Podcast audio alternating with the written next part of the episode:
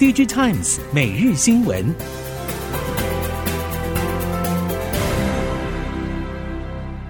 听众朋友们好，欢迎收听 DigiTimes 每日新闻，我是翁方月，现在为您提供今天的科技产业新闻重点。首先带您关心。根据 IC 设计业者表示，苹果、三星电子与先前华为在手机导入 AI 功能上，早早就已经鸣枪起跑。在晶片竞局当中，高通、联发科最新旗舰手机也不断强打 AI 技术。值得注意的是，全力强化高阶战力的联发科，继笔电产品找上 NVIDIA 合作之后，根据了解，双方将再度携手，预计最快二零二四年，联发科旗舰晶片将搭载 NVIDIA GPU，同时强化 AI 与游戏效能。拥有 NVIDIA 助攻的联发科，在全球 AI 手机激烈竞局当中，渴望一举拉近与高通的差距，进一步抢食高阶手机晶片市占。在大环境的影响之下，显示驱动 IC 及记忆体封测厂南茂董事长郑世杰直言，半导体产业受到国际地缘政治、通膨影响，去年确实挑战很大，景气下行，终端需求杂音不断。南茂预期今年第一季业绩落底，第二季开始逐步回神，其中又以 OLED 显示驱动 IC 先有需求回暖的迹象。以短期营运展望来看，第一季受到库存调整持续、工作天数减少影响，业绩还是相对平淡。但有特定产品，像是 OLED 显示驱动 IC、车用显示驱动 IC 等需求比较平稳。传统显示驱动 IC 封测和记忆体业务等预期还在修正阶段。针对各界高度关注显示驱动 IC 市况调整，业者坦言，先行出现库存调整的驱动 IC 也会先行复苏的说法值得参考。整体来看，预期 OLED 产品将是比较被看好的主力。在电动车市场持续成长以及相关订单具有累积性的效益之下，台达电子董事长海英俊透露，电动车相关业务今年不止成长速度会更快，甚至还渴望能赚一点钱。在充电桩领域，台达电已经布局多年，除了去年成绩不错之外，今年也有一些订单在手上，成长可期。海英俊指出，美国最近透过法案要增加充电桩等基础建设，其中充电桩就要盖五十万座。不过，海英俊认为这个数量远远不够，因此像是车厂、民间企业等也都加入充电桩市场。展望未来，海英俊表示，未来五年的营收目标都是双位数成长，而电动车将是最大以及主要成长的动力。随着人工智慧等应用需求，资料中心也是另一股动能。面板大厂友达光电高阶人事异动，经董事会决议，彭双浪将卸任执行长职务，由柯富人接任执行长暨总经理。不过，彭双浪还是会继续担任友达董事长，并兼任集团策略长。新人事案也将从今年三月一号起生效。根据了解，除了高阶人事异动之外，外传友达内部也会有新的人事组织调整，牵连层面可能广泛。友达去年垂直领域加上太阳能事业的营收占比已经超过百分之十。彭双浪希望在两到三年之内，这些非纯面板营收业务占比可以占两成以上，因此需要更多的时间与心力来为这些子公司制定更高的策略。不管是更多场域生态圈的部件，或是外部资源的导入等，都是彭双浪积极思考的方向。受到客户产品调整，触控面板厂陈鸿逐步淡出小尺寸手机业务，并寻求营运转机的动能。陈鸿日前宣布加入富动科技、鸿彩光电为首的胆固醇液晶彩色电子纸联盟，并正式切入电子纸应用市场，引发市场关注。陈鸿总经理谢立群表示，陈鸿除了提供触控模组之外，也将协助红彩光电的胆固醇液晶技术制造量产化。虽然胆固醇并非新技术，但随着技术成熟度提升，加上节能、健康等特性，预期未来将在全球电子纸市场中占有一定地位。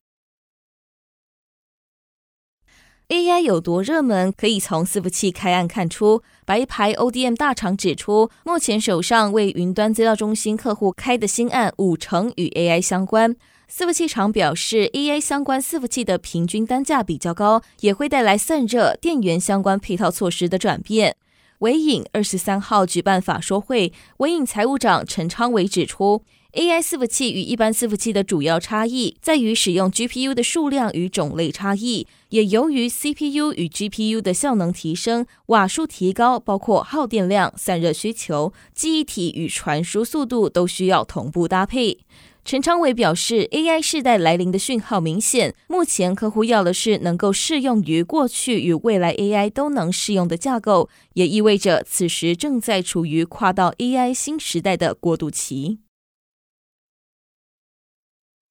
受到大环境经济趋缓、PC 市况衰退拖累，NVIDIA 截至今年一月二十九号的二零二三会计年度第四季，虽然年减百分之二十一，但是 NVIDIA 财务长在财报会议上表示，生成式人工智慧预计将创造一个重大的机会，并在今年加速发展。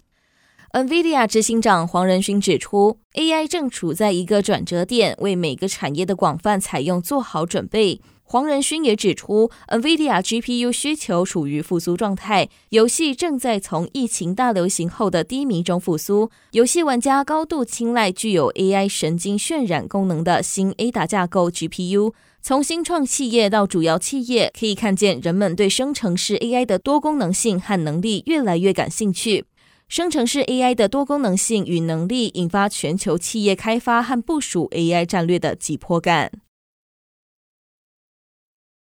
近来，ChatGPT 带起的 AI 应用风潮，让微软与 Google 在 AI 搜寻引擎角力战中掀开两场储备已久的 AI 硬体战实力。两公司在 AI 运算基础建设配置上迥然不同。根据消息人士说法表示，Google 的 Bard 是由其云端服务配置的 TPU 晶片所启动。至于微软位于 Azure 云端服务内的 AI 超级电脑，据传则是采用 NVIDIA 的 GPU。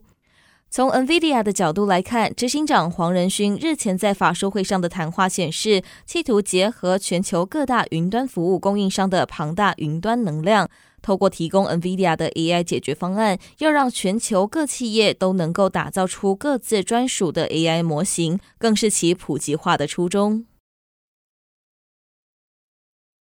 ChatGPT 爆红，带动人工智慧应用需求成长。为了配合大量复杂 AI 运算功能，DRAM 需求渴望跟着水涨船高，高频宽记忆体更炙手可热。业界指出，国际大厂掀起 AI 伺服器投资竞赛，但不会只有少数记忆体大厂通吃 AI 红利。运算提升需求将是全面性产业带动效应，并将推动记忆体原厂重新调整产能供应的重点目标，有助于整体低 RAM 供需提前转好。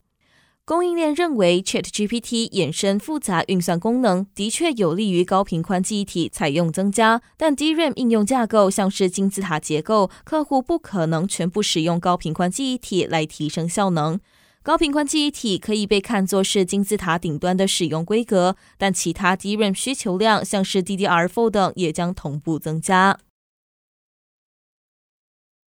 社群网站上流出，OPPO 旗下的 Realme 疑似已经跟进苹果开发类似动态岛的功能。同时，苹果也透露释出应用程式界面，有意开放第三方应用程式，让开发人员使用动态岛。根据外媒报道，Realme 副总裁在推特上上传一张 C 系列手机荧幕显示类似动态岛的功能。如果成真，Realme 渴望成为第一家拥有类似功能的 Android 手机品牌。过去，Realme 就曾经透露想要模仿动态岛，也就是自家称的 Mini Capsule。而从已经被删除的贴文与动画内容可以发现，Realme 版本的动态岛 UI 造型像胶囊，并位于荧幕上方。胶囊还可以透过放大或下坠呈现电池充电状态资讯。评论指出，过去小米手机也被发现出现类似动态岛的功能，显示中国手机厂已经开始向 iPhone 的动态岛功能致敬。微软对动视暴雪的购并案受到欧美监管单位严格的检视。微软一方面对购并案通过展现信心，一方面也在寻求其他游戏产业玩家的支持，包括 NVIDIA、任天堂以及反对声音最大的 Sony。微软总裁表示，微软已经和 NVIDIA 以及任天堂签订十年游戏合作长约，这代表未来又多了一点五亿台装置可以玩到像是《决胜时刻》这样热门的游戏。根据外媒报道，NVIDIA 对诟病案的态度已经从一开始的担忧转为支持。G-Force Now 负责人也分享对于未来云端游戏的愿景以及当前的限制。针对 G-Force Now 和 Xbox 的合作，的确展现了微软向监管机关强调的更多玩家能够在更多装置和平台上玩到更多游戏。不过，微软与 NVIDIA 针对游戏授权方式，恐怕还有很多执行细节需要讨论。以上新闻由 DigiTimes 电子时报提供，翁方月编辑播报。谢谢您的收听。